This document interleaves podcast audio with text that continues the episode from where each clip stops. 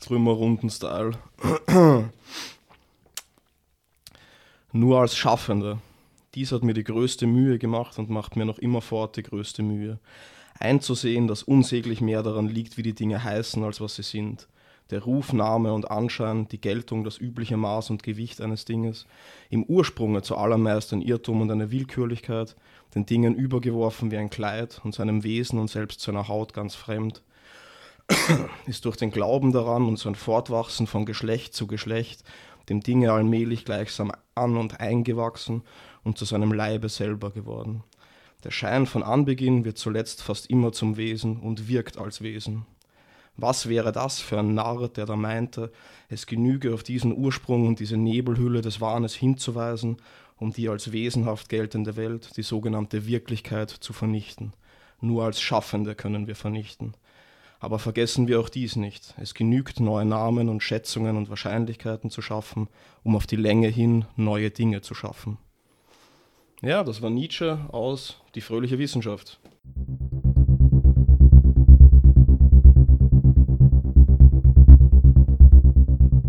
Geil.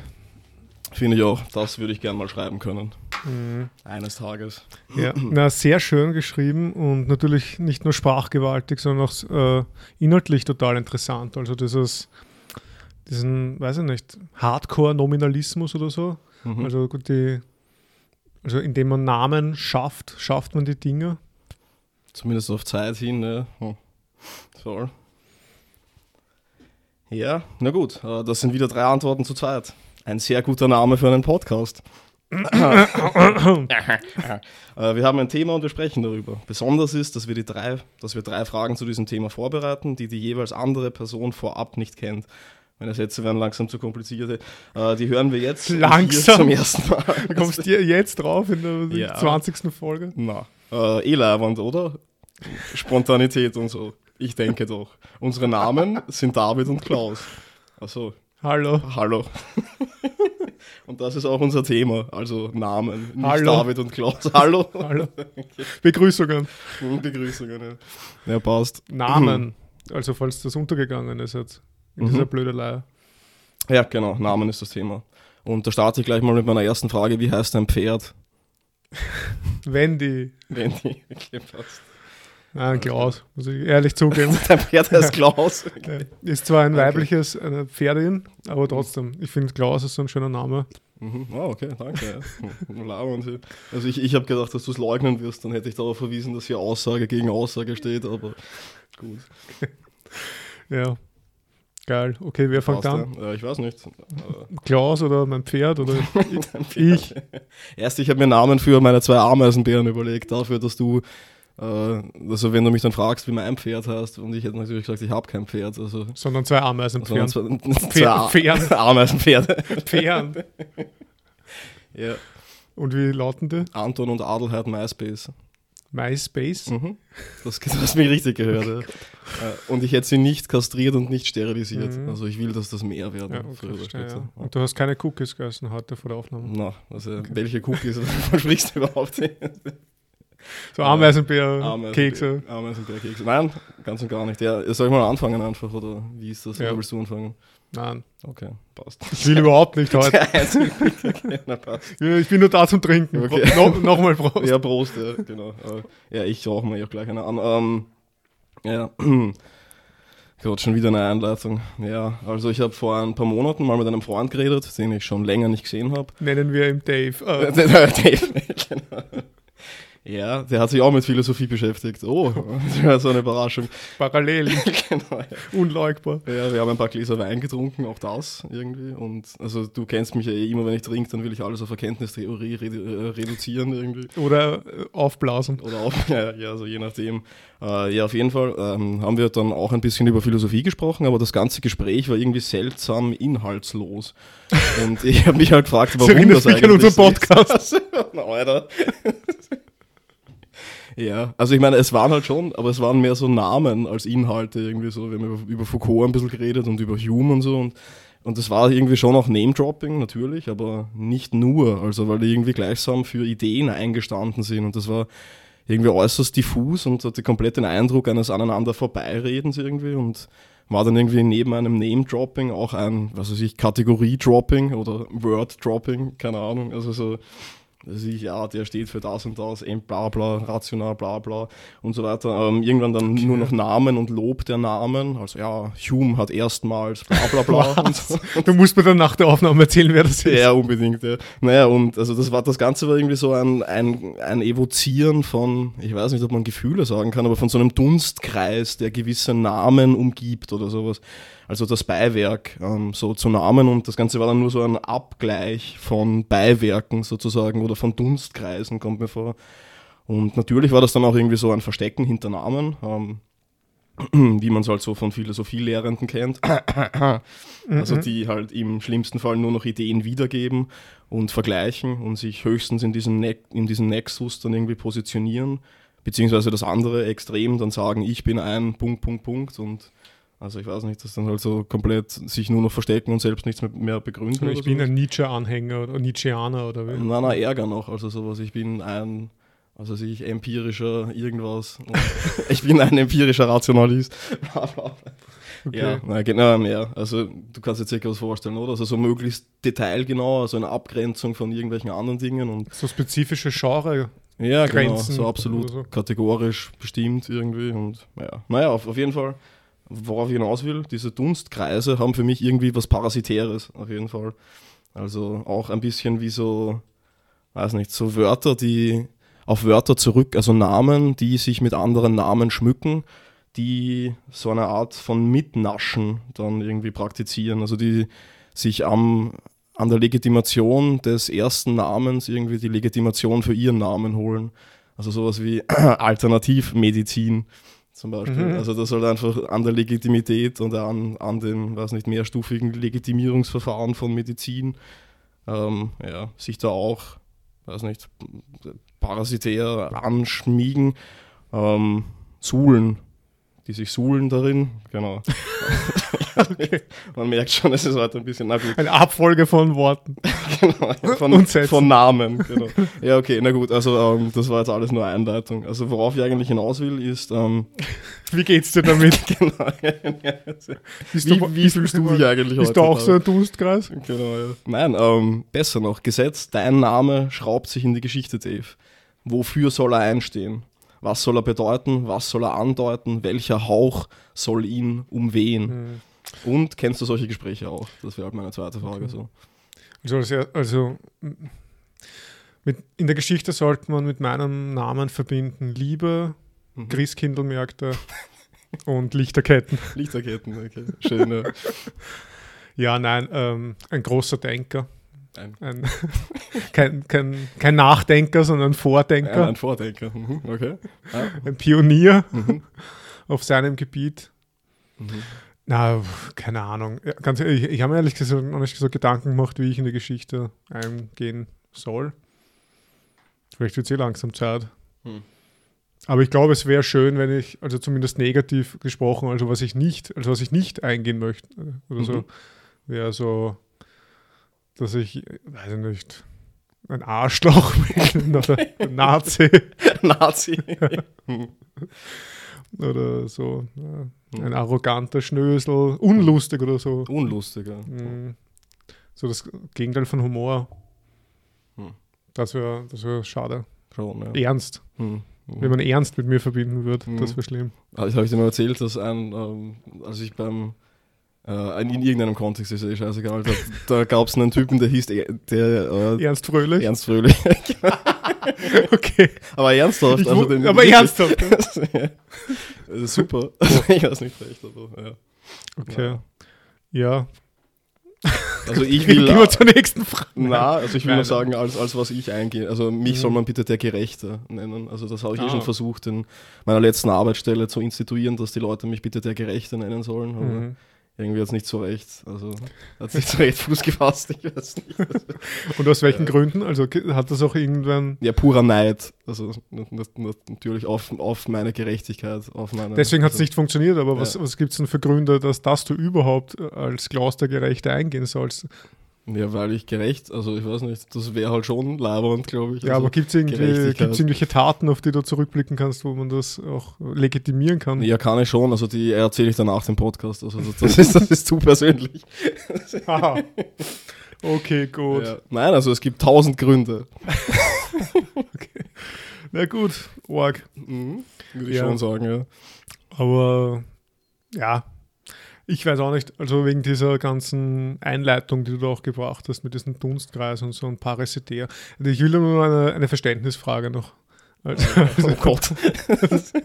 also, was war jetzt Parasitär zu, zu, zu was? Also, Also äh, die, die Namen, die sich an die Namen schmiegen. Also wenn man selbst so sich definiert über andere nur oder über Kategorien, die von anderen errichtet Okay, wurden, ja. was so irgendwie zum Verständnis vielleicht eh Ah, leibend ist, okay. aber dass du einfach nur sagst, ja, also ich weiß nicht, so eine leichte Abwandlung Mhm. von dem schon Vorhandenen, um halt an der Legitimität dessen mitzunaschen. ja. Das meine ich. Was, was eh nicht immer zach sein Also muss, das Alternativmedizin wäre jetzt quasi die Medizin, Ja, ist, das, genau. ist der Name für dieses Ding, was man ja dann eigentlich kritisiert und wo man eine Alternative darstellen möchte. Und Mhm. der Name Alternativmedizin zehrt dann eigentlich von der Bedeutung Ja, Medizin. Ganz genau. Ja.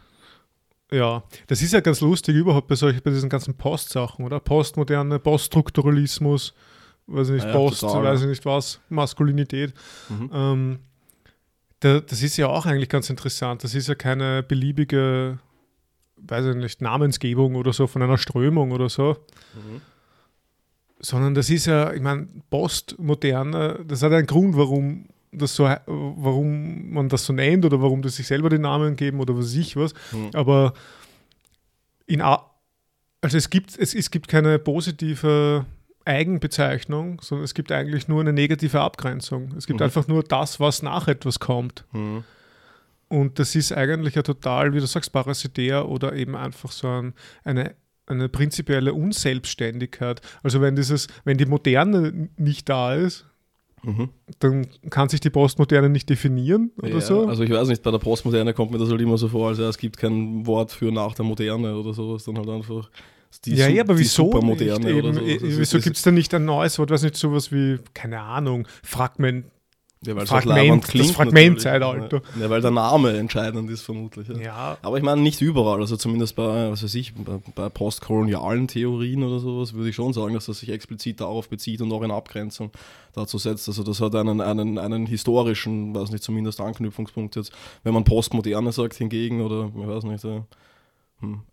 Es ist nicht immer sinnlos, auch bei Poststrukturalismus. Sinnlos also, eh nicht. Es, es, steht halt nicht wirklich so mit der eigenen Strahlkraft da, für sie es Ja, halt ja. irgendwie stehen will, oder? Also da, das würde da- ich, da- also das wäre auch komplett falsch rüberkommen, wenn ich sage, das ist sinnlos oder das ist, weiß nicht, ich will das ja gar nicht bewerten. Ich meine nur, es ist, es ist nur eine, sagen wir mal, eine interessante Beobachtung oder so, dass es anscheinend Bewegungen oder Strömungen gibt, die, die keine positive Selbstbenennung haben in dem Sinn oder keine eigenständige. Mhm. Eben auch der Poststrukturalismus oder so. Ja. Warum hat man das nicht anders genannt einfach? Hm. Also, man hat, weil das, also da steckt ja direkt das Kritisierte drin, also der Strukturalismus. Hm, Aber auf den wird schon auch, also ja, sicher. Also und das es wird dann erweitert oder so, eh, ja. Also was über Poststrukturalismus ist eine Frage, der ich mich nicht stellen möchte, bitte. Aber Mhm. ähm, ja, so generell sind da schon stärkere Einflüsse auch vom Strukturalismus noch drin, oder die jetzt nicht unbedingt direkt geleugnet werden. Ja. Oder, aber ich- von, zumindest bei manchen, was weiß ich. Also. Vielleicht hat das auch irgendwie, vielleicht sind das auch eher, ich meine, ich weiß es nicht, okay, das ist jetzt nur so ein Gedanke, aber vielleicht sind das auch eher so intellektuelle Bewegungen, die, die quasi um ihre eigenen Abhängigkeit wissen oder so, Mhm. die jetzt nicht mit, dem, mit diesem Pathos der Moderne und sich der Aufklärung oder so auftreten und sagen, ja, wir machen jetzt komplett was Neues, wir Mhm, emanzipieren uns jetzt von den ganzen religiösen und ständischen Zeug und Mhm. wir sind jetzt Bürger und keine Ahnung, machen Aufklärung und unser Titel ist eben wir moderne oder keine Ahnung, irgendwas. Und dann, und dann hat man so dieses vielleicht auch ein bisschen naive Ding, dass man einen Neuanfang setzen kann und alles Alte abschütteln. Mhm. Und diese Bewegungen, die das Post drin haben, haben vielleicht schon drinnen eher dieser, naja, die, diesen eher bescheideren Blick oder nein, Mhm. bescheiden oder eher so dieses das, das eigene Abhängigkeitsverhältnis Ja. einsehende quasi, so dass man sagt, ja, wir können das jetzt quasi ex nihilo irgendwas Neues erfinden ist eine Illusion und wir, wir, also wir, ja, wir machen da weiter, wo etwas schon, wo etwas problematisch geworden ist oder mhm, aufgehört mhm, hat oder so. Mhm. Ja, ja, ja, ja. Klingt vernünftig. Aber müssen wir mal wahrscheinlich durch, durchanalysieren, die ganzen Post-Dinger, hm. ob das überall zutrifft. Ja, stimmt sicher. Hm. Okay. Okay. Entschuldigung, Klaus. nein, nein, passt schon. Ähm, ja, genau. Äh, das Parasitäre ist halt da trotzdem dann noch dabei, oder? Also ja. wenn man irgendwie so hm, stützt Aber sich halt auf den Namen. Parasitäre. Im, wertfreie Parasitäre. Im, Im besten Fall ist es so, äh, weiß nicht, ist, ist es sich seiner, seiner, seiner Abhängigkeiten bewusst, sei es jetzt was ich, historisch oder in irgendeiner anderen kategorischen Form, aber ja weiß nicht, nascht halt trotzdem mit an dem Ganzen, oder? Gerade bei Poststrukturalismus. Strukturalismus ist halt so ein schönes Wort. Also ich finde das mhm. Wort wesentlich schöner als das Theorem selbst. Also mit dem, ja. mit dem ringe ich auch seit Jahren irgendwie das irgendwie leibend zu finden. Also ich will es leibend finden, mhm. aber naja, gut. Kann man sein Kind nennen, so Strukturalismus? Oder Strukturalismus? Strukturalismus, ja. Hm, das wäre leibend. ich, ich glaube, in Österreich geht es nicht. Also da, da, werden dir gewisse Dinge verboten. Also du, du kannst ja. deine, deine Kinder nur so nennen, also wenn schon irgendjemand anderes so genannt hat, also wenn das Ganze mhm. schon irgendwie rennt. Und Adolf geht auch nicht, oder? Nö, ich glaube, Adolf geht auf jeden Fall. Also die Frage ist halt. Adolf Poststrukturalismus. Adolf Post-Adolf. So, so, zwei wundervolle Vornamen. ich weiß nicht, ja. Hm. Post-Adolf. Gut. Dann gehen wir jetzt fließend weiter zu, mhm, zu meiner Frage. also zu, zu, zu, deiner Postfrage. Mhm. Na, weiß ich nicht. Mhm. Ähm, es gibt ja den Friedrich Nietzsche, den haben wir schon gehört heute. Mhm. Und da hat er so eine, weiß nicht, wie nennt man das, so eine Sprachphilosophie, die sehr darauf gemünzt ist, dass Realitäten oder was ich, die Wirklichkeit mhm. Zumindest beeinflusst ist äh, von, von der Sprache, von, von den Sprachregeln, von den, von den Namen. Mhm. Ähm, ja, und da gibt es ein schönes Zitat, das will ich jetzt auch mal bringen. Das hat uns damals sehr beeindruckt, mal, wie wir vor Jahren in einem Seminar waren. Du wirst dich sicher gleich erinnern können. Das Lustige ist, also das ist in der, zu, in der Genealogie der Moral und das ist in einer Klammer. Und, in einer, und, und weiß ich nicht, das, bei Nietzsche ist es irgendwie schon lustig, dass die Sachen, die in Klammern sind oder in so einem Gedankenstrich, sind halt dann immer so, aha, okay, jetzt, ja, jetzt geht's los, jetzt kommt die Orga-These oder so. Jetzt wird definiert oder sowas. Und da gibt es eben diese, diesen Satz, das Herrenrecht, Namen zu geben, geht so weit, dass man sich erlauben sollte, den Ursprung der Sprache selbst als Machtäußerung der Herrschenden zu fassen. Mhm. Sie sagen, das ist das und das. Sie siegeln jegliches Ding und Geschehen mit einem Laute ab und nehmen es dadurch gleichsam in Besitz. Also ziemlich org die Stelle. Also es geht mhm. um den Ursprung der Sprache. Das ist schon mal sehr ja, wir sind ambitioniert. Hm. Und es geht um dieses Herrenrecht. Also, was da jetzt implizit oder ja, auch explizit ist, wenn man so will, es geht um den Zusammenhang von Macht, Äußerung mhm. und Sprache und quasi das Herrenrecht Namen zu geben. Also nur, ich weiß auch nicht, nur der, der in einer Machtposition ist, kann überhaupt Namen geben. Mhm. Und ich denke aber auch umgekehrt irgendwie auch, also quasi, wenn du, wenn es dir möglich ist, Namen zu geben, kommst du auch in eine Machtposition. Also mhm, das ist irgendwie mhm. so eine zirkuläre ja, Geschichte ja. irgendwie. Auf, auf, jeden Fall ist das irgendwie intrinsisch miteinander verbunden. Mhm. Dieses, die, die Möglichkeit oder die, ja, die Fähigkeit, wirklich Sachen so zu benennen. Und die Benennungen durchzusetzen. Genau, allem, die durchzusetzen. Also, und zu durchsetzen, die Dinge. Also durchzusetzen und zu durchsetzen. Voll, genau, ja, sehr schön. Und das, ja, das ist einfach, finde ich, eine, eine extrem arge Beobachtung. Ja, Hammer. Also ich habe in sämtlichen ähm, Germanistik-Lehrveranstaltungen, wo ich das verwenden wollte, dieses theoretische Versatzstück, habe ich jedes Mal rechtfertigen müssen, dass ich eh kein Nazi bin. Einerseits, weil ich Nietzsche ja. verwende und weil ich dann einen, von einem Begriff des Herrenrechts ja. ausgehe oder so, der jetzt, ja, klingt halt nicht so gemütlich, sagen wir es mal mhm. so, aber ja, also ich meine, der dahinterstehende Gedanke ist extrem faszinierend. Ja. Also das ja, vor allem auch nicht gemütlich. Also es ist ja das Herrenrecht. Ich meine, ja, das klingt schon sehr, ja, Nazi-esk oder so, aber im Grunde ja, ist es halt eine machttheoretische äh, Auslegung mhm. von der Sprache, finde ich. Und Was man auch bei Foucault findet, und also ich weiß ja. nicht, Haupt, aber Hauptsache Nietzsche wird als Nazi genannt und Foucault, mhm. der Säulenheilige, der, was, was nicht, moderneren Kulturwissenschaft oder so, der, also der das von Nietzsche hat, der ganz Freund offensichtlich oder so. Die wir ja ganz, naja, gut. Ja, na, Äh, äh, ja. Mhm. Ja, genau. Also irgendwie sind wir jetzt eh schon halb in so einem Gespräch drin. Es ist einfach, also diese Beobachtung, dass dieses Namengeben einfach so total Macht durchsetzt und ein, eine Funktion und auch Ausdruck von Macht ist und so. Weiß nicht. Ich finde das einfach äh, eine ziemlich geile These und würde dich einfach fragen, was du dazu sagst, was du zu dieser Macht der Sprache sagst. Vielleicht auch, ob es, ob du wirklich denkst, dass die Sprache irgendwie sowas wie Realität erschaffen kann oder eben oder zumindest beeinflussen oder formen oder weiß nicht prägen. Hm. Also das kannst du wahrscheinlich für mich beantworten, nehme ich an, aber ja zu allem, äh, unbedingt ja zu allem. Also hm. Ja, ich weiß nicht, wo ich, wo ich da ansetzen Ja, schau, weißt du, wo du ansetzen kannst? Weil ich habe am Weg daher, habe ich mir eigentlich gedacht, das habe ich jetzt gar nicht notiert, aber ich, ich hätte am Weg daher auch einfach dir die Frage stellen können, willst du mal deine Masterarbeit zusammenfassen? weil weil die, unter dem Titel Epistemische Disputivität. Ah, ja, ja, das war mein theoretisches genau, hast, da hast du Verhalten, einiges dazu Mhm. geschrieben. Ja, durchwegs. Also es ist auch ein bisschen Inhalt meiner zweiten Frage. Ich wollte es halt ein bisschen mehr runter oder ich wollte es ein bisschen runtergebrochener äh, haben. Generell bin ich, also ja, von so einem, also epistemische Disputivität, vielleicht eine Definition, habe ich mir sogar notiert, nämlich, äh, meint eine grundlegende Interpretationsbewegung des Individuums, die sich einem Objekt gegenüberliegend agonal auf dieses selbst und auf die historisch fingierte, in Klammern, Umwelt dieses richtet, die sprachlich verfasst und als auf Handeln gerichtetes Handeln verstanden ist. Also im Endeffekt ich, bin ich von vier äh, weiß nicht, Punkten ausgegangen. Das erste natürlich Schopenhauer, Subjekt-Objekt-Trennung, gnadenlos. Also mal, dass sich das Subjekt als einem Objekt gegenüberliegend zu verstehen hat. Dann mein zweiter wichtiger Punkt oder mein zweites Versatzstück war dann halt Nietzsche, sozusagen, sein agonaler Perspektivismus.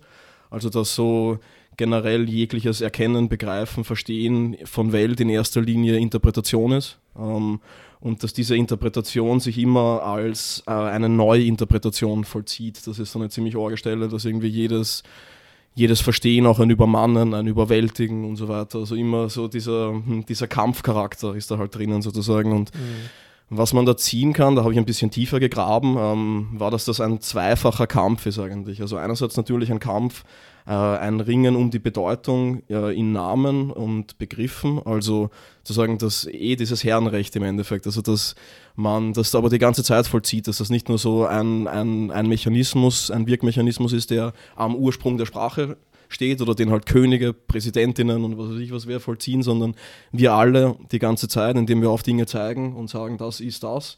Also wir versuchen unsere Interpretationen in die Namen zu äh, gleichsam zu sedimentieren. Ähm, dabei ringen wir aber mit den Leuten, die uns umgeben, zum ersten, also die direkt da sind und sagen, nein, das ist nicht das, das ist das. Ähm, des Weiteren ringen wir aber auch mit der Vergangenheit selbst, also mit so den in Begriffen eingelagerten und durch die Vergangenheit hinweg gegen uns tausendfach errichteten Bedeutungen, also die schon drinnen sind in den Begriffen, die müssen wir irgendwie ja, überschreiben, heben, wie auch immer. Also so dieses wunderschöne Informatikbeispiel des Operatorenüberladens ist halt so schön irgendwie. Also ähm, ja, das bedeutet, dass man halt einfach sowas wie ein Plus überschreibt, dass es dann etwas anderes bedeutet. Und also dieser, dieser, dieser zweifache Kampfgestus ist es bei Nietzsche, also die Interpretationen, die man zwangsläufig hat, auch behaupten zu wollen, gegen die direkte Umwelt und gegen die Vergangenheit, die das bestimmt. Dann mein drittes Versatzstück war dann irgendwie ähm, ja, ein Poststrukturalist, wenn man so will, also Derrida mit seiner Urgewalt der Sprache. Sehr. Okay. Also was im Endeffekt nur einen Prädikationszwang meint, was ich halt auch faszinierend daran finde, finde also dass man so, dass man genötigt ist, ähm, sprachlich auf die Welt zugreifend zu sagen, etwas ist etwas. Also dass du nie oder halt, dass du schwerlich nur so einen, so einen, so einen, hm, einen Raum den Dingen lassen kannst zum Atmen. Also dass du sie abschneidest, dass du sie kategorisierst, dass du ihnen Unrecht tust, das findet sich ja eh auch bei anderen Leuten. Also das ist eh auch ein, ein, ein älterer Gestus, aber halt so dieser, ja, Aber auch dass so, man, dass man du- prädizieren muss, finde ja, ich halt dass, geil. du, dass du auch nicht zu so einer Art, weiß ich nicht, äh, naiven oder naiv realistischen Unmittelbarkeit kommst zu den Dingen, oder? Dass Mhm. du so, ah ja, okay, und jetzt bin ich genau bei dem Ding oder, Ja, bei, ja, oder bei dem anderen Menschen oder jetzt Mhm. bin ich genau bei mir. Das soll auch so vielleicht dieser Selbstverwirklichungsdiskurs, weißt du, so dieses unmittelbare Leben, ah ja, genau das bin ich total oder so.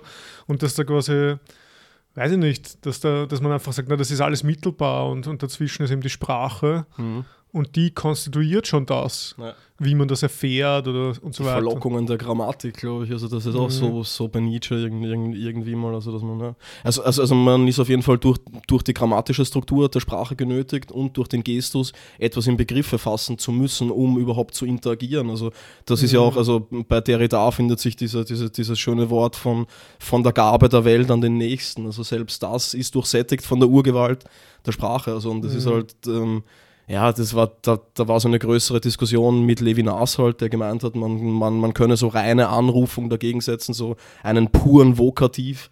Und Mhm. ja, Derrida hat das relativ schön zerlegt, finde ich. Also, dass selbst, selbst die Sprache, ja, in, in der Levinas diesen, diesen, diesen puren Vokativ äh, ja, schreiben, also beschreiben will, provozieren, evozieren will, selbst eine Sprache der Gewalt ist und dass sich das nicht hintergehen lässt, sozusagen. Und das ist, ja. Aber ist diese Sprache der Gewalt, ist das dann so eine Art urteilende Sprache oder so? Weil du hast ja auch Ja. davor das ganz gut.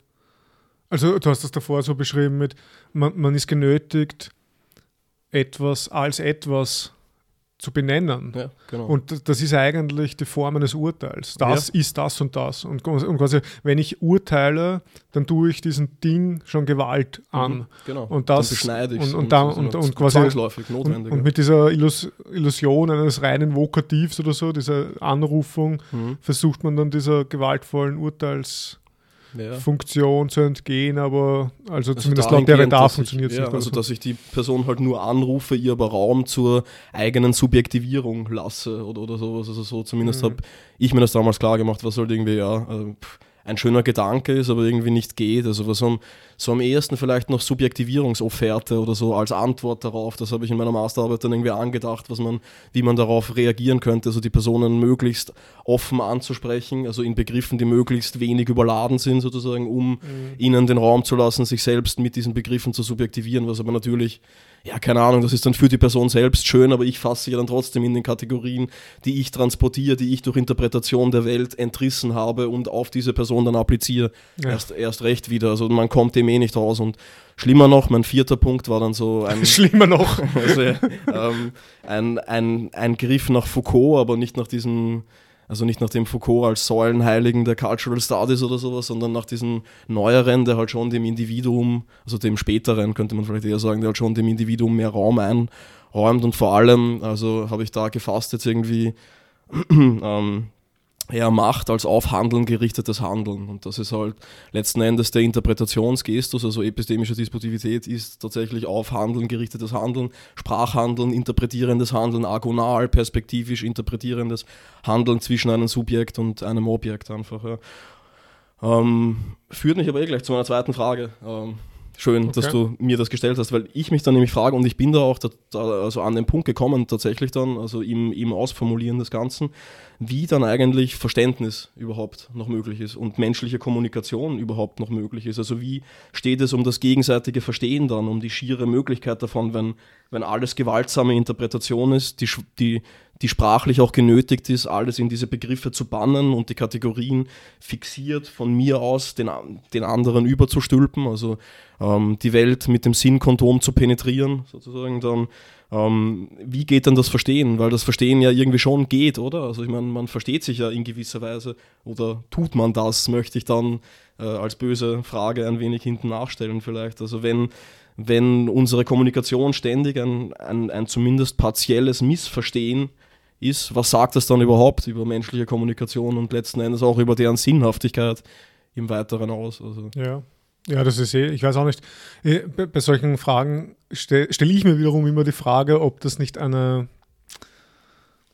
ob das nicht ein, ein Scheinproblem ja, ist. Spiegelfechterei. Ja, ja, Also, na, ob es ein Scheinproblem ist, weil man sich so in Theorien quasi verstrickt und von, von mir auch verliert, dass man dann überhaupt keine, keinen Ausweg mehr sieht, quasi, Mhm. wie ganz, äh, wie Sachen funktionieren oder Prozesse, die, die, die in der Praxis immer einfach schon gemacht werden. Ja, oder so. ja, Also, ja, ja. und, und, wenn- und wenn man jetzt zum Beispiel eben beim Punkt des Verstehens, ich meine, aus einer intuitiven Sicht oder so einer alltagspsychologischen oder so Sicht, würde man ja schon sagen, man versteht sich ja irgendwo und ähm, und das wird immer schon gemacht, also die Menschen verstehen sich immer schon, das ist sehr Heidegger-mäßig gerade. Also so, dass, das, so, dass das, das, das Verstehen ist immer schon im, Ja, weiß nicht, im Sprechen verankert oder so, wie auch immer.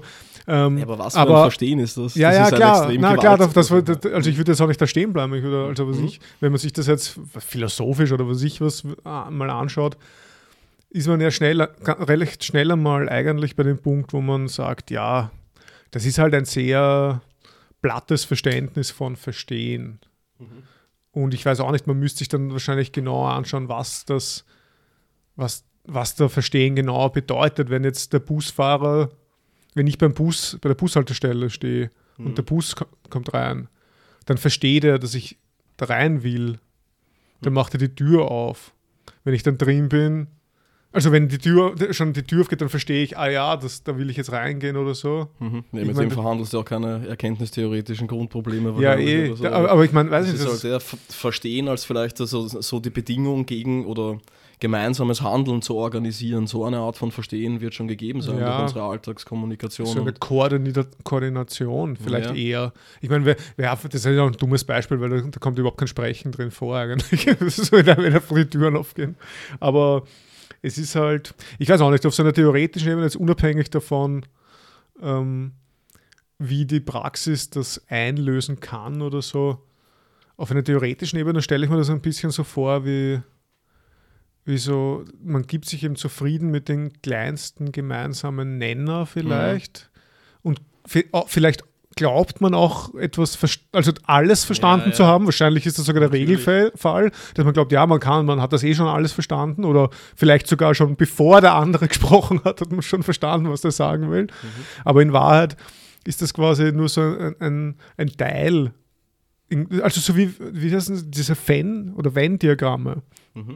Also die so überlappen, kennst du die? Diese kreisförmigen Di Mhm. Diagramme. Und wenn die dann überlappen, da Ja, gibt für es dann, da gibt's dann so einen Überlappungsbereich und das ist dann so der gemeinsame Nenner von diesen Sachen. Und ich glaube, eben beim Schopenhauer war das einmal so, dass er das irgendwie so veranschaulicht hat, dass Wandern war so ein Begriff, glaube ich. ja, ähm, dass äh, ein Begriff quasi so, einer, so einen, einen Bedeutungsumfang hat oder Mhm. sowas. Also der bedeutet bestimmte Dinge und ein anderer Begriff bedeutet jetzt irgendwas anderes und dieser Umfang ist einfach dargestellt in, in einem Kreis Mhm. und dann, was ich und ich, also in, in der, jetzt umgelegt auf, eine, auf, auf ein Szenario, wo wo es um Verstehen geht, habe ich einen Begriff von Wandern, der so ein Kreis ist, du hast einen Begriff von Wandern, der so ein Kreis ist und dann reden wir drüber und dieser und diese beiden Kreise quasi gehen äh, aufeinander zu und bleiben dann irgendwann stehen und es gibt dann so einen Überlappungsbereich halt, der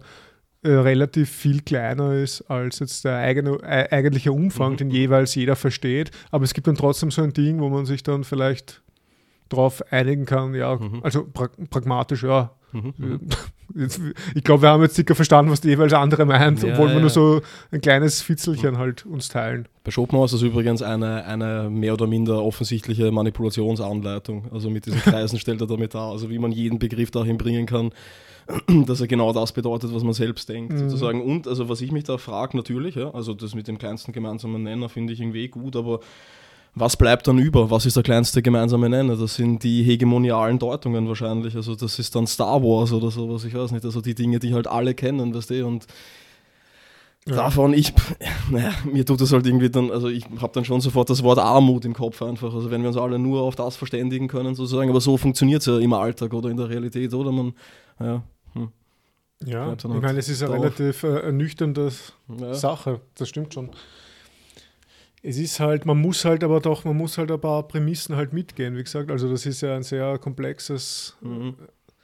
Ding. Also so diese, diese Betrachtung jetzt von Sprache als unzureichendes Mittel der Verständigung. Da hast du ja einiges an, an Voraussetzungen drin. Ich weiß auch nicht. Ich meine, ich will jetzt nicht, nicht die ganzen Punkte so einzeln durchgehen, aber es ist halt die Frage, ob, ob das, weiß ich nicht, Ja, du, Ob- ob das- ob das- ich meine, das es ist halt ist hinreichend, aber nicht notwendig, würde Ja. ich sagen. Also man, man kann das sicher auch anders bestimmen. Es ist halt eine, also. es ist halt eine, sehr, eine sehr valide Perspektive, Hm. unter anderem vielleicht. Ja, natürlich. Also das unter anderem unterschreibe ich sofort. Ich will damit, also natürlich, als ich es geschrieben habe, war ich von dem Gedanken beseelt, dass das jetzt die Welt Mhm. umstürzt, obwohl ich natürlich, also weiß nicht, äh, übelst eklektisch vorgegangen bin und viel abgeschnitten habe von den Leuten, die ich mir da zusammengefügt habe. Aber ja, also ich meine, hundertprozentig. Es ist halt auch, hm, also das da, das allein so zu fassen, ist halt auch irgendwie arm, kommt mir vor. Also das alles nur als Streit und Kampf um Macht oder sowas zu fassen, irgendwie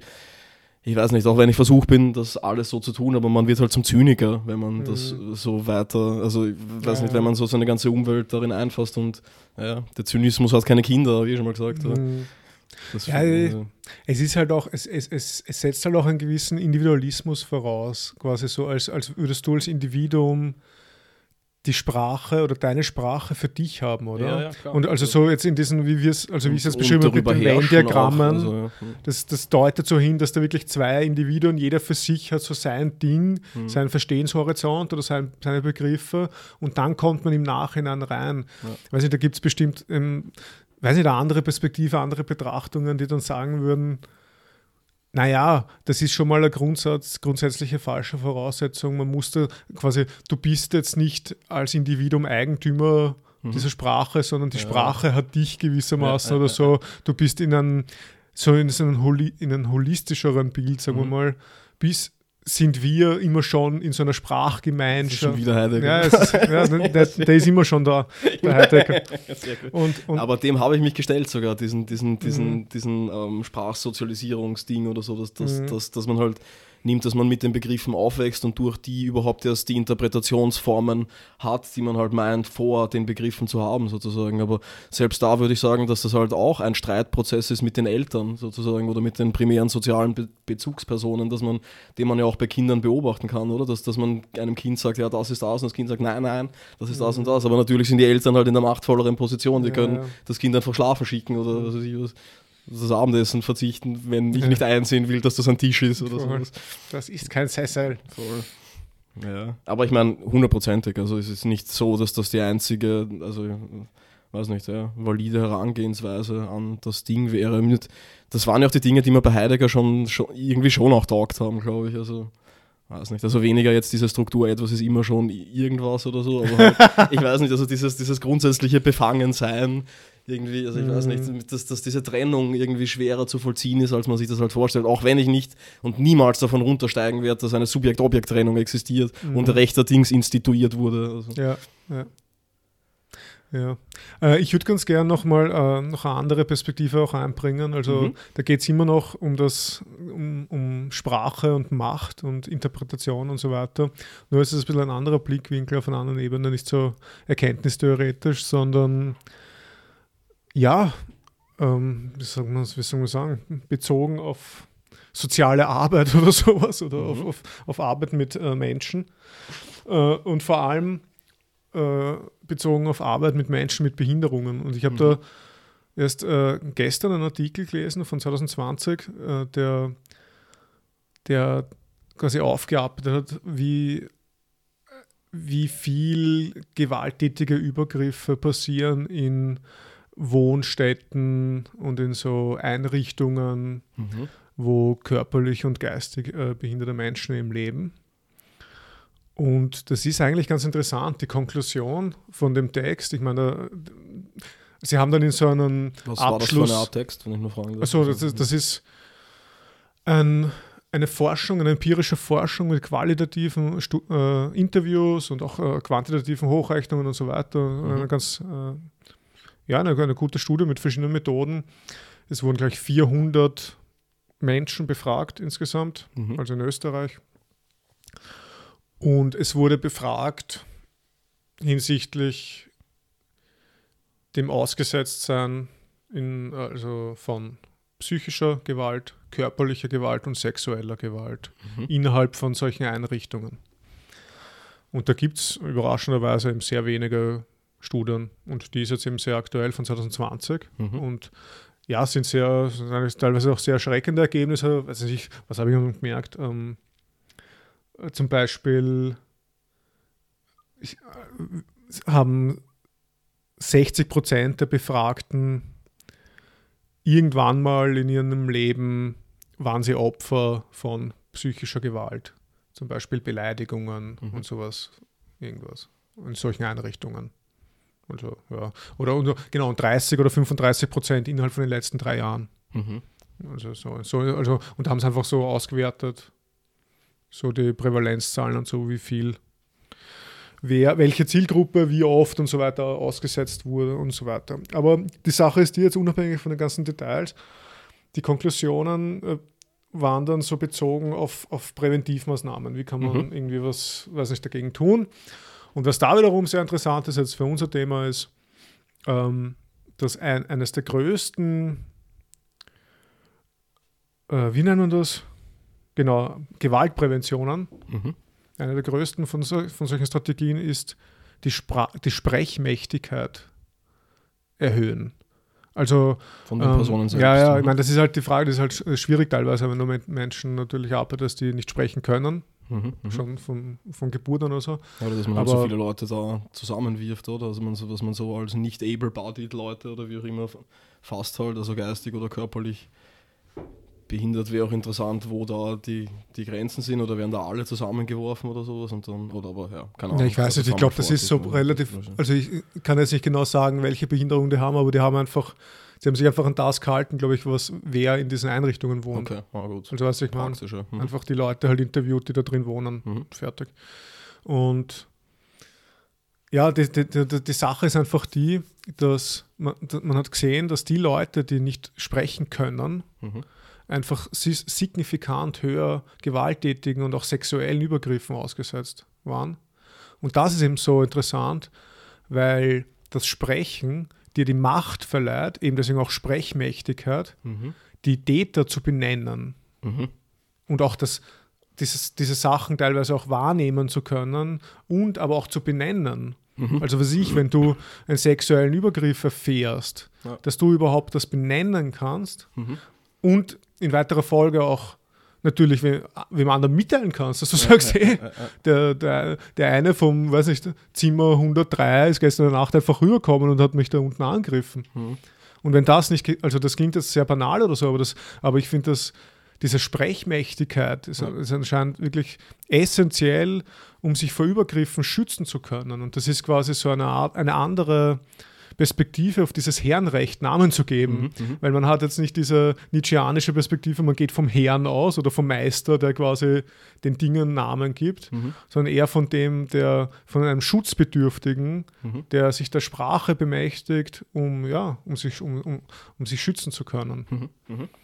Ja, also da wirkt halt wiederum der Begriff, oder? Also, dass es, wenn es ein Wort für etwas gibt, dann wird dieses Wort auch verwendet und dann existieren die Dinge. Also, ich meine halt, offenkundig für mehr Leute halt einfach oder sowas. Irgendwie. Ja. Also mich, mich erinnert das an dieses, also auch da weiß ich zu wenig, aber ähm, dass diese äh, Vergewaltigung als, als Straftatbestand auch für die Ehe, also das ist gar nicht so lange her, glaube ich, dass das anerkannt ja. wurde oder so. Und ich meine, ja, weiß nicht, ob man da so direkt eine, eine Vergleichslinie ziehen kann, aber dadurch, dass das halt existiert, ja. ähm, dieser Begriff sind dann auch die Taten, die sich diesem Begriff annähernd interpretiert werden können ähm, eher am Licht oder an der Öffentlichkeit ja. oder überhaupt erst anklagen und ja. einklagen ja, oder genau, wie auch immer bar. Also, das wäre dann quasi halt, der, das ist dann quasi der nächste Schritt. Also quasi auf, der, auf dieser Sprachebene kannst du das mal artikulieren und bei dem Schritt jetzt wäre es quasi der rechtliche Schritt, dass das auch einklagbar ist und das setzt ja wiederum die Artikulation voraus. Voll, also genau. du kannst ja nichts einklagen, wenn du es nicht benennen kannst.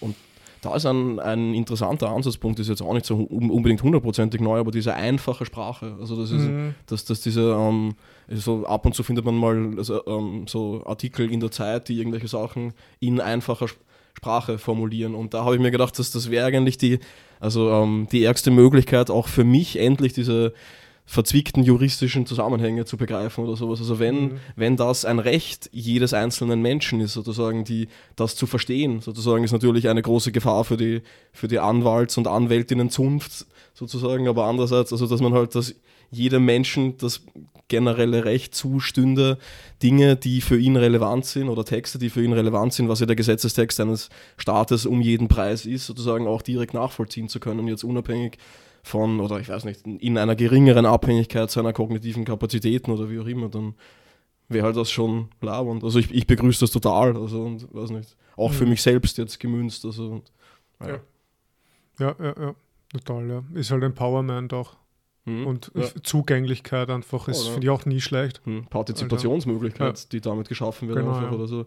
Also wenn man so jetzt ähm, in der Fremdsprachendidaktik ist man davon abgegangen, so also das oberste Ziel ist nicht mehr Fehlerfreiheit sozusagen, also dass Leute, die eine Sprache lernen, fehlerfrei diese Sprache sprechen können, sondern das oberste Ziel ist Handlungsmacht, mhm. dass sie in dieser Sprache, man geht aus von alltäglichen Situationen, aber, aber, aber die halt ähm, ja, selbst meistern können. Mhm. Also, und da ist es dann mehr oder weniger wurscht, ob sie jetzt Akkusativ und Dativ richtig verwenden, sondern dass sie halt die richtigen Wörter, die richtigen grammatischen Strukturen für die jeweilige Situation zur Verfügung haben. Und das ist auch ein sehr mhm. begrüßenswerter Schritt, denke ich. Also, ja. hm. Was sagst du zu dieser ganzen, äh, sagen wir mal, Gender-Debatte? Ich meine, mhm. ist jetzt, ich weiß auch, haben auch überlegt, ob ich das überhaupt anstoßen soll, weil wir weiß nicht, weil wir jetzt zwei Männer, Männer sind und über die Gender-Debatte reden oder so. Aber ich will euch einfach trotzdem mal, mal fragen. Da gibt es ja auch diese Sprachregelungen. Und auf der Uni ist das ja schon länger, mhm. weiß ich, dass man ähm, Schüler und Schülerinnen und jetzt ist es zum Beispiel die äh, also die Empfehlung, oder ich weiß auch nicht, es ist nicht mal eine Empfehlung, es ist schon eine Vorschrift, dass wir jetzt ähm, zum Beispiel Sterndl auch verwenden sollen, mhm. so, äh, ähm, um quasi nicht so eine sagen wir mal, so ein binäres Geschlechterverhältnis oder so zu suggestieren, so genau, sondern dass man offen ist für alle möglichen äh, diversen Varianten, mhm. was eben angedeutet ist durch ein Sterndl, ja. Und da, da gibt es halt irgendwie so zwei große, also ich habe das jetzt mal komplett reduziert. Ich, werd, mhm. äh, ich, ich werde jetzt dieser Debatte sicher nicht gerecht oder sowas mit dem, aber ich habe das jetzt mal komplett runtergedampft auf zwei Argumente, die ich irgendwie beide sehr ja, auf ihre Art irgendwie plausibel finde. Und das eine, aber, aber die sich halt gegenseitig ausschließen. Mhm. Das eine wäre, dieses große Pro-Argument quasi für solche Sprachregelungen ist für mich immer, die Sprache formt das Denken. Ja. Und das haben wir jetzt auch schon jetzt zur Genüge mhm. diskutiert. Also wenn, wenn wir davon reden, dass die Sprache die Realität formt, ist, formt sie natürlich auch das Denken und so weiter. Mhm. Und vor, wahrscheinlich sogar darüber, oder? Also die Sprache formt das 120. Denken und dadurch wird dann Realität geformt, irgendwie mhm. so in die Richtung. Und das große Kontraargument, was ich auch immer wieder so, so gehört habe und wo ich, mir auch, wo ich mich auch nicht, wo ich mir auch denke, ja, stimmt, das hat auch irgendwie was, ist so, dass die wirklichen Probleme, jetzt unter Anführungszeichen, mhm. liegen nicht in der Sprache, sondern in, der, in den materiellen Verhältnissen, mhm. in, in, den materiellen Bedingungen, sprich in der Bezahlung mhm. oder was weiß ich, am Arsch greifen. Ja, also ja. Sachen, die halt einfach, ja, faktisch passieren und nicht das Reden darüber oder so, mhm. weißt du, ich meine? Ja. Ähm, ja, und weiß nicht, ob hättest du da eine Position? Ja, also die habe ich auf jeden Fall. Ähm, ich meine, es ist halt, man, man, man, setzt sich ja generell in ein Wespennest, wenn man da was sagt, aber ja. nichtsdestotrotz werde ich dazu was sagen. Also ähm, für mich sind diese zwei Argumente nicht so sich gegenseitig ausschließend, wie es auf den ersten Blick wirkt. Das ist irgendwie eine Generationenfrage, denke ich auch. Natürlich ist es jetzt so, dass mh, hm, materielle Probleme, also ökonomische Probleme mh, hm, von Dringlichkeit sind. Andererseits will ich nicht sagen, dass man da robbt dann einfach so die, also das Argument der Sprache die Realität formen würde, dann nebenher legen kann. Also ich meine, es ist jetzt, also was, hm, dieses Gendern befürworte ich seit 15 Jahren, glaube ich, und seltsamerweise oftmals gegen Frauen aus meinem Umfeld sogar. Und da war es dann immer so, dass man, also dass das Argument, was ich auch nachvollziehen kann, ist, dass irgendwer, wenn der Vater vom Hansi die Mutter vom Hansi schlägt, dann wird es dem Hansi nicht helfen, wenn er jetzt ähm, Ärztin oder wie auch immer, also feminine Formen davon auch sagt oder Studierende und nicht Studenten oder sowas. Mhm. Also das wird dem, also dem, der Mutter vom Hansi wahrscheinlich wirklich nicht viel helfen in dem Moment und den Vater vom Hansi genauso wenig beeinflussen. Aber es wird Hansis Zugang auf die Welt und seine Interpretation der Welt dann, denke ich, doch beeinflussen, so dass es im besten Fall Hansi, weiß nicht, wenn er also wenn er, wenn er Arzt und Ärztin hört, dann zumindest, also ich, ich, beide Geschlechtsvarianten drinnen hat und das sich dann vielleicht nach und nach auch dahingehend auswirkt, Ungerechtigkeiten leichter, schneller und, und einfacher benennen zu können. Also mhm. das Argument hat zumindest was. Also das Argument, das damals immer vorgebracht wurde, dass das Sprachverhunzung sei oder Sprachverluderung oder was weiß ich was, so was, so ein kompletter ja. Bullshit ist. Ich schreibe selbst erzählerische Texte und also ich meine, das obliegt einfach dem Moment, ob ich da jetzt mhm. gendere oder nicht und was ich damit aussagen will. Einfach, das ist ja. ein, ein, ein, ein weiteres Formungsinstrument, das mir über die Sprache an die Wirklichkeit an die Hand gegeben ist dadurch. Also das ist auf jeden Fall mal etwas Positives und nichts Negatives. Ja, ich, der, halt der Fokus, also nur, nur ja, ganz, ähm, das schließt sich für mich einfach nicht aus. Also ein Fokus auf die Sprache schließt einen Fokus auf die materielle Wirklichkeit ja, nicht aus, sondern befördert ihn vielleicht sogar noch mehr, würde ich sagen. Also. Ja.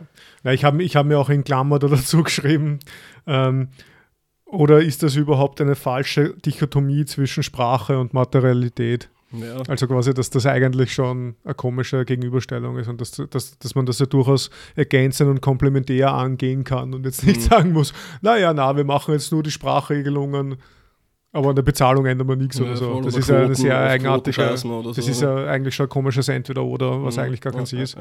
Ein, ein falsches Dilemma eigentlich. Genau, ähm, ja, und was ich halt auch sagen muss, aber was, was bei mir halt absurd wird oder wo ich mir dann denke, so, naja, ist, äh, wo es so mechanisch ausgeführt wird. Mhm. Also quasi, also ich habe mal den Fall gehabt, äh, dass ein Bekannter von mir einen Text für ein Magazin geschrieben hat und da hat er drinnen einen Satz irgendwie mit katholischer Priester. Mhm. Und der, die Lektorinnen haben das halt äh, korrigiert mhm. in katholische Priester Sterndl innen. Mhm. Und bei sowas denke ich mir halt dann so, na, also das, es gibt, ich meine, katholische Priesterinnen, ja. das gibt es halt nicht. Mhm. Aber die haben halt drauf bestanden. Mhm. Und da mhm. denke ich mir halt, ich weiß auch nicht. Also das ist halt so, das, es gibt keine katholische Priesterinnen, außer, außer du willst damit irgendwie den Wunsch ausdrücken, dass Doch, es dass mal, genau, dass es sie mal so. geben soll. Mhm. Aber auf einer rein beschreibenden Ebene ist das halt einfach falsch, ja, ja, ja. weil es keine gibt. Mhm. Also da, und, und das wirkt dann so ein bisschen mechanisch runtergespult und mhm. quasi, wo du nicht mehr nachdenkst, ja, sondern ja, die Sprachregelung ist halt so und das weiß ich nicht. Mhm. Ja, ja ähm, also, also mich erinnert das an diese Debatte irgendwie, ob man jetzt sagt, ähm, Ausländer, Ausländerin oder Migrant, Migrantin. Also natürlich mhm. plädiere ich dafür, den irgendwie, ja, keine Ahnung, weniger negativ konnotierten Beha äh, Begriff Migrant, Migrantin zu verwenden. Aber was ich auch beobachtet habe, ist, dass das dann einfach Leute ähm, wahllos ersetzen damit. Also dass sie nur den Begriff ersetzen, aber nicht das Konzept dahinter bearbeiten, was, was dann natürlich halt irgendwie auch traurig oder schwierig ist oder was halt irgendwie so. Aber ich, ich denke schon und ich bin von der Hoffnung beseelt, dass das dann halt nicht für die meisten Leute zutrifft. Also dass dann halt schon mhm. auch was ändert, sich was daran ändert, wenn man nicht alle Leute, die irgendwie einen Namen mit einem Itch hinten haben, halt als Ausländer bezeichnet, obwohl die österreichische Staatsbürger seit was weiß ich wie lang sind und Staatsbürgerinnen, mhm. keine Ahnung, aber ja, aber wenn es halt dann einfach nur so verwendet, verwendet wird, ja, ja, die Migranten sind Diebe, also ich meine, dann frage ich mich halt auch, wo, also wenn, ja, da würde ich einfach den Punkt noch ansetzen. Also nicht nur die Begriffe, sondern, sondern, sondern auch die Konzepte, die, die, die, die, ähm, ja, die Interpretationsmuster, die dahinter stehen, müssen sich damit ändern. Also die Weltzugriffe halt irgendwie. Aber das wird auch durch Sprache befördert, gerade durch dieses offen machen, durch, durch dieses Zeigen oder so. Solange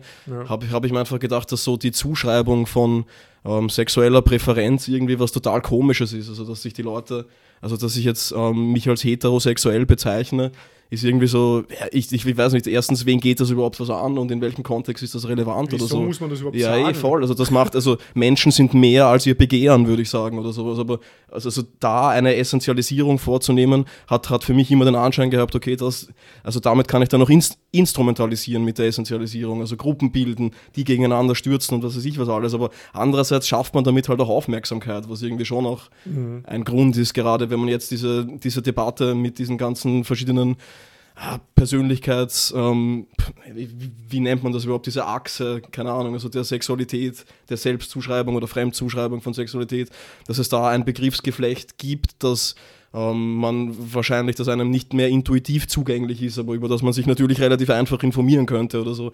Aber ja, mhm. also hm, damit schafft man einfach Sichtbarkeit, glaube ich, für Menschen, die Ja. sich ansonsten nicht in dem fassen können, was halt an Interpretationsangeboten zur Verfügung steht. Und dahingehend ist es Ja. richtig. Ja, also, stimmt. Wo, wo wir wieder bei, dieser Spre Sprechmächtigkeit wären, dass, dass man damit auch äh, ja, auf Probleme hinweisen kann, die sonst wortwörtlich stumm bleiben würden Mhm. oder so. Mhm. Ja. ja, sehr schön, Klaus. Äh, wir haben jetzt, wir sind bei mir immer noch bei der ersten Frage übrigens. Deswegen, okay. äh, ich würde sagen, wir haben jetzt so lange über dieses Sprache-Macht-Ding gesprochen, dass du jetzt Mhm. mal deine dritte Frage machst und Mhm. dann kannst du dir eine von meinen aussuchen. Passt, klingt gut. Äh, äh, eine von meinen beiden letzten. Alles klar. Ja, meine dritte Frage, ich weiß nicht, das ist jetzt vielleicht ein Sprung. Ich habe gedacht, dass wir ähm, ein bisschen mehr gute Laune haben, aber das ist ja eh. Also ich Ja. meine, das ist ja nicht, nicht schlechte Laune, was wir da gesprochen haben. Naja, also ähm, ich habe mich ja wieder an Erzählungen versucht im letzten Jahr und da steht man dann immer wieder vor dem Problem, also man hat irgendwie äh, Protagonisten, Protagonistinnen und die muss man benennen. Also man, man, man braucht Namen für die Leute sozusagen und die halt irgendwie die Geschichte tragen oder treiben oder wie auch immer. Naja, also der, der Protagonist soll auf jeden Fall Dave heißen. Also, Also wenn das jetzt eine Frage wäre. Okay, okay. Nein, nein, also meine Frage ist, ist noch wesentlich gefinkelt, also die, die kommt dann später. Also, ähm, und also ja, ich habe mich halt gefragt, woher bekommt man die? Und natürlich ist eine Möglichkeit, und ich habe mir damals geschworen, irgendwie nur noch den, ähm, den Elf-Name-Generator zu verwenden für alle der Namen in meinen Erzählungen. Das ist, der heißt in Wahrheit Fantasy Name Generator und ist irgendwie wirklich ganz cool. Also da kann man sich einfach so Namen anzeigen lassen und dann halt irgendwie irgendwas daraus machen. Und auf jeden Fall ja, habe ich halt nicht darüber nachgedacht und habe die Leute einfach Monden und Baumgarten genannt und bin halt natürlich wieder in die Falle getappt selbst, was ich schon oftmals angeklagt habe, dass man weiblichen Charakteren florale Namen gibt irgendwie oder so. Floral? Ja, also irgendwas mit Pflanzen oder Ja, so ja. halt zu tun hat und Baumgarten ist offensichtlich jetzt Ah. auch irgendwie und dann habe ich mal gedacht, ja okay, scheiße, nein, das kann ich nicht machen und habe halt dann mit einer Freundin das Telefonbuch durchstöbert und bin dann auf irgendwelche Namen gekommen, ähm, die halt irgendwie nicht, die halt nichts mehr implizieren sollten oder so. Aber ist ja wurscht, also Nichts zu implizieren ist halt auch schon. ja, ja, voll. Also Diet und Kerber habe ich es dann genannt, ne? aber ähm, ja, auf jeden Fall, wer berühmt ist für seinen Namen, ähm, das ist Thomas Mann. Also Ingeborg Bachmann hat ihn als den Namenzauberer bezeichnet und nicht zu Unrecht, möchte ich sagen. Also ich habe ein, ein sehr, sehr kurzes Thomas Mann-Zitat, der sagt, Namen ähm, sind ein, ein, ein, ein Stück des Seins und der Seele und er hat halt einfach die ärgsten Namen. Also ich weiß nicht, von Hans Kastorp im, im Zauberberg, Mühnherr Peperkorn, das ist der, der, ich weiß nicht, wahrscheinlich das Leben symbolisiert. Adrian Leverkühn, das ist aus Dr. Faustus, das ist übrigens circa Nietzsche oder so. Dann gibt es in Tristan, das ist also meine Lieblingserzählung von Thomas Mann, ähm, da wird irgendwie auch so die, die Wirkmächtigkeit des, des urwüchsigen, naturwüchsigen Lebens gegen die Kränklichkeit, also das ist eh so ein, so ein Urthema bei, ähm, bei Thomas Mann, des, ja, des Künstlertums oder sowas dagegen gestellt und dieser, dieser Typ heißt Herr Klöter Jahn. Also der, der das Leben symbolisiert und der gewinnt am Ende auch irgendwie mehr oder minder. Dann gibt es einen, einen Dr. Müller, also der halt einfach wurscht ist, weißt du, der heißt dann einfach Müller, also so wie alle heißen halt. Ja, keine Ahnung. Also meine Frage ist halt dann da irgendwie, ähm, wenn du ein Protagonist, also wenn du der Protagonist einer Erzählung wärst, die du selber schreibst, wie würdest du dich nennen? Das ist so eine schwierige Frage. Ja, okay, stimmt. Ah, ich weiß es nicht. Aber es ist so lustig, weil das irgendwie. Ich weiß nicht, das ist dieses, äh, nicht dieses Sprichwort, das lateinische Nomen est Omen Hm. oder so. so man hat Namen äh, für Protagonisten und Protagonistinnen und dann erfüllen die eine gewisse Funktion in der Mhm. Geschichte, die den Namen entsprechen. Ja, oder auch das Oder- man nicht, man spielt oder damit oder nicht, so. ja. ich weiß nicht. Hm. Boah, wie soll ich heißen? Hm. Boah, ich. Das ist, das ist Okay, schwierig. das- Das, kann ich jetzt nicht beantworten. Okay, okay. Ich, kann, ich, ich kann dir eine andere Geschichte erzählen, dass ich, ich habe eine Fallarbeit jetzt gelesen, ähm, die wir ethisch bewerten hätten sollen oder so. Geht es darum, dass die Frau Schön in Psychotherapie ist bei Herrn Meister. Und äh, da haben wir auch so gedacht, okay, also das, das, die Fallgeschichte läuft darauf hinaus, dass sie, dass sie irgendwie ihm dann das Angebot macht oder sagt, ja, ich bin so verliebt in sie und so weiter, was in Psychotherapien ja immer wieder eine Gefahr ist, in diesem Abhängigkeitsverhältnis und so. Und dann ist quasi so die Frage, ja, wie, wie soll jetzt der Herr Meister darauf reagieren? Nicht diesen Ähm, Beruf wählen. ja. Aber, aber das ist eben auch so diese Namen, ich weiß auch Mhm. nicht, so Ja, die Frau Schön und der Herr Meister, ja. irgendwann, come on. Mhm. Das, also das ist das Gegenteil von subtil. ja. Ja, aber gute Frage. Hast, hast, du, hast du einen Namen für mich, wenn ich eine Figur wäre? Eine fiktive? Ehrlich gesagt auch nicht. Oder für nein, dich? Noch nicht. Auch nicht, nicht, nicht, nicht mal für mich. Also ich finde Adrian Leverkühn einfach leibend, Ja. aber das kann ich wohl schwer, also Thomas Mann fladern, ich weiß nicht. Ich habe früher immer, ich, ich ich weiß nicht, als Kind habe hab ich immer Alex und Alexander irgendwie cool gefunden. Ja, ich wollte immer Stefan heißen. Also, also, ja, aber mein, also mein Vater hat, hat dann mal darauf eine sehr, sehr schöne Antwort gegeben. Also wenn man in einen Raum Stefan reinschreit, dann drehen sich zehn Leute um. Wenn es Klaus reinscheißt, reinschreist, Reinscheißt. einen Klaus reinscheißen. Okay. Nein, also wenn es Klaus reinscheißt, dann dreht sich genau einer um, wenn Ja. überhaupt oder so. Und danke Papa. Danke Papa an dieser Stelle. Gibt es ja jemanden, der Reinsch heißt? Ähm, Ja, na stimmt schon. Hm. Das- Auch vielleicht lustig noch irgendwie, also was, was, was ich mir dann auch notiert habe, ist irgendwie, also weil ich jetzt wieder ähm, die Welt als Wille und Vorstellung angefangen habe. Mhm. Ähm, da gibt es in der zweiten Vorrede, ähm, sagt er einen Satz irgendwie, den werde ich kurz vorlesen. Also in diesem Geiste, also arbeitend und währenddessen immerfort das Falsche und Schlechte in allgemeiner Geltung, ja Windbeutelei und Scharlatanerei in höchster Verehrung sehend, habe ich längst auf den Beifall meiner Zeitgenossen verzichtet. Sie, sie hat keine Ehrengrenze mehr zu vergeben, also die akademische Philosophie.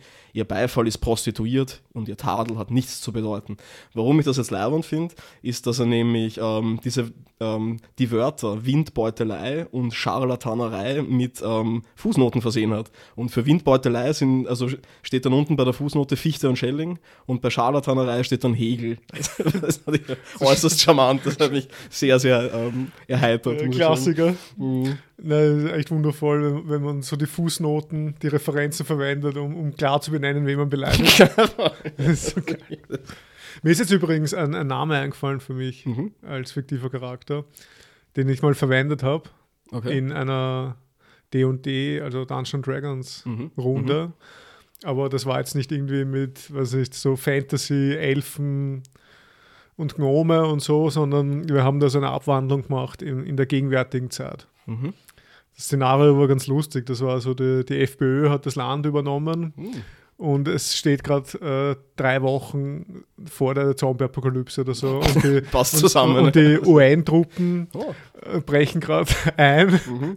und, und wollen irgendwie Österreich befreien von der Sehr FPÖ. vernünftig. Und in dem Szenario habe ich, habe ich einen, einen Geschichtsprofessor gespielt, also Mhm. Professor für Geschichte und Politikwissenschaft oder so. Oh. Und mein Name war Dr. Dr. Frank Blindside. Frank Blindside, okay. Ja, und ich hatte eine Frau, zwei Kinder und eine Affäre mit meinen Studienassistenten, weil ich Oh. homosexuelle Wünsche auch Mhm. hatte. Alles klar. Ja, also ich hatte einen, einen D&D-Charakter, also das war der beste Name, den ich jemals gefunden habe. Also ich habe mich so gefreut, dass ich den gefunden habe und dachte, saugeil, das ist überhaupt, den werde ich jahrzehntelang verwenden und der Name war ähm, Karlrik die Klinge und es hat genau zehn Minuten dauert, dann, hat, dann haben mich die Leute alle Barbara Karlich genannt. Die haben das? Knoblauch oder so. Also nein, nee, aber wieder, also ich weiß nicht. Urgemein, möchte ich an dieser Stelle. Barbara Karlik. Mhm, voll. Ja, geil. Mhm. Na gut, Klaus, dann würde ich mal sagen, wir sind jetzt eh schon dabei bei Blödelei. Mhm. Findest du auch, dass äh, so Namen zu Recht auch Diagnosen sind? also, quasi Kevin oder Kevin, so. Chucky oder Also so. das, das stimmt ja eigentlich Jennifer immer, oder oder? Naja, aber woher, also weißt du, wie ist die Kausalitätsrichtung? Also, ist, ist der Mauerbrecher zuerst oder, also ich meine, bricht er die Mauer oder setzt er sich in die gebrochene Mauer? Aber naja. Also, Ja. wa- wa- was war deine Frage jetzt genau nochmal? Also, ob, Also- ob ich dem, was? Ob, ja, na, ob du dem zustimmst, ob das eigentlich eh einfach stimmt, ja. Hm. Die Namen, also die, dieses Diagnosenhafte von Namen, dass man sich etwas darunter vorstellt, dieser Dunstkreis, dieser, es ist dieser halt Halo-Effekt, der sich um einen Namen herum umgibt, dass man sagt so, der Kevin ist das und das, Hm. der René ist das, was ich, David ist so, Klaus ist so und so. Ähm, Also, das stimmt ja. Dazu möchte ich sagen, meistens. dass ich in, in, in, in meinem Leben einige Kläuse kennengelernt habe und das waren eigentlich alles relative Hurkinder, glaube ich. Also fast Ah. ausschließlich sogar irgendwie. Und Naja, vielleicht stimmt das ja auch. Danke.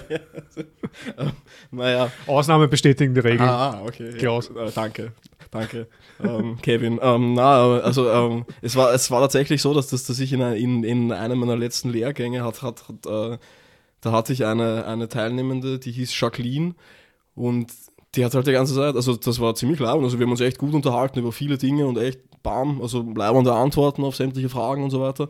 Aber ich habe halt, also ich ähm, versuche die Leute immer mit Vornamen anzureden, so um halt, mhm. die, damit sie sich halt wohlfühlen. Um anzubandeln. So um anzubandeln, ja. Und das war halt für mich extrem schwer, die, die, die ganze Zeit dann irgendwie so, ja, ja, Jacqueline, Jacqueline. Also, ja, also ich, das ist quasi nicht, ernst zu nehmen. Oder ja, eh, also ja. dann auch irgendwie, also, hm, ja, also irgendeinen Einfluss hat schon, aber so Nomen est Omen würde ich da, also da, da, möchte ich mich bitte dann doch verwehren. Also, ja, ja. ja. ja es ist ja irgendwie, es ist halt, es ist es wäre interessant, eine soziologische Studie zu machen. Mhm. Und ob die Namen die Leute formen tatsächlich? Ja, ob, naja, genau, das ist mal, das ist schon eine, eine, sehr spezifische Frage, aber grundsätzlich einmal rein eine, mal die Häufigkeit, mhm. also keine Kausalitätsuntersuchung oder so, sondern einfach nur die Häufigkeit von bestimmten Namen in Relation setzen zum Bildungsstand okay. oder zum sozioökonomischen Status der Familie.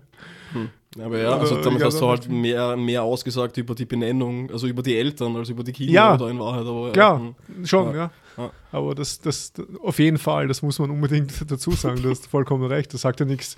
Hm. Also auch der Bildungsstand und die sozioökonomische Herkunft sagen ja per se nichts aus ja. über einen Menschen, äh, über die Persönlichkeitseigenschaften oder was ich was. Ja, aber genauso, genau. Also das auf jeden Fall muss man auf jeden Fall festhalten, aber einfach Genau, ob, ob die Namensgebung vielleicht, mhm. eben wie du sagst, von den Eltern, ob die, ob die mit bestimmten äh, demografischen Variablen zusammenhängt. Oder, oder, so. wie das dann weitergeht, ob die dann irgendwie alle, also hm, wie heißen diese Leute? Iron Man, also wie heißt der in, in Stark. Ja, genau, Tony. Tony, ob es dann viele Tonys gibt oder, oder ja, ja. Äh, Bruces ja, ich weiß nicht. Also oder die bei Game of Thrones, diese Danny. Ja, genau, Daenerys. Der haben ja mhm. auch, ja. heißt nicht viele Kinder so und dann, dann, mit der letzten Staffel, oh shit. Tja. Sie ist doch urböse. Mhm. Ja. Voll, ne? Weißt also, du eigentlich? Ob sich die Mythologie fortsetzt und da wir jetzt in einer, in einer äußerst armen, nein, aber ja, bitte. Weißt du, woher der Name Klaus kommt? So äh, etymologisch? Nikolaus wahrscheinlich. Ja, genau. Mhm. Und das wiederum? War das nicht irgend so ein russischer Haverer, der irgendwelchen Leuten Essen gebracht hat oder sowas? Und Nein, Nikolaus ist äh, zusammengesetzt. Nike ist ja die, ah, die Siegesgöttin. Genau, mhm. der Sieg. Das, also auf, auf, Griechisch, also, Sieges, mhm. also Nike. Mhm. Nike. So, die Siegesgöttin heute bekannt als Nike. Bekannt als Nike, genau. Als Michael Jordan. genau. Und äh, Laos äh, vom Volk. What? Achso, okay. Ich habe mir gedacht, König Laos. Ist das ja, no. also ist ja gibt es auch. Ja. Es gibt auch den König Laos. Ich, ich war auch kurz das verwirrt. Land? Nein, das war Kreon? Es gibt Nein, auch, na, es gibt eine Insel, oder? Laos. Hm. Ja, also wie auch immer. Ja. Auf jeden Fall, ich war auch verwirrt, dass Laos irgendwie Volk heißt. Hm. Aber auf jeden Fall ist das irgendwie so was. Siegreiches Volk. Also du bist das siegreiches Volk. oh Gott. Bitte nein, ich möchte doch aber ein Individuum sein. Ja, ja. Okay. Und, ja, und, ja äh, wahrscheinlich genau deswegen. Ja. Also, hm. Genau, weil, weil, du eben so ein Kollektiv bist, willst du hm, unbedingt ja, weil, ich, weil ich Masse heiße, äh, in, in, in, in Wahrheit. Ich heiße Volk. Genau. Aber genau, und David, und David äh, so, genau mhm. der Vollständigkeit halber, kommt von Davis oder so, hebräischen, mhm. der Geliebte oder der Liebling Klammer auf, Gottes, Klammer zu. Oh, servus, okay. ah, auch das, was dir taugt in Wahrheit, also Gott. Nein, der Geliebte. Von Gott geliebt ja, zu sein. Ja, gibt's, gibt's bestimmt gibt's Schlimmeres. Hm, okay. Ja. Passt. Damit hätten wir eigentlich alles zur Namen gesagt und zur Namensgebung und zur eigentlich am meisten zum Zusammenhang zwischen Macht und Sprache. Hm, eh, das Wichtigste wahrscheinlich. Hm. Ja.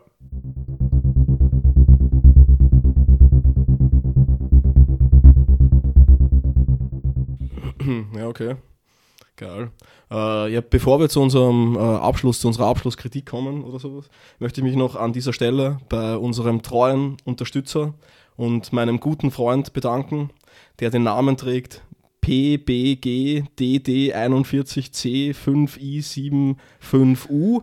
Also schon ähm, unsere Eltern haben uns gekannt, also schon PBGDD41C5I76 W haben viel Zeit miteinander verbracht und ja, genau, okay. Es hat der Witz nicht so gut funktioniert. Dave, du darfst mich da nicht unterbrechen. Nochmal. Na, wir haben einen, einen äh, jemand folgt uns auf, ähm, auf Podbean und der trägt den Namen P, äh, D und so weiter. Und da wollte ich mich jetzt, mal, jetzt halt mal bedanken. Was? Dafür. Das ist ja.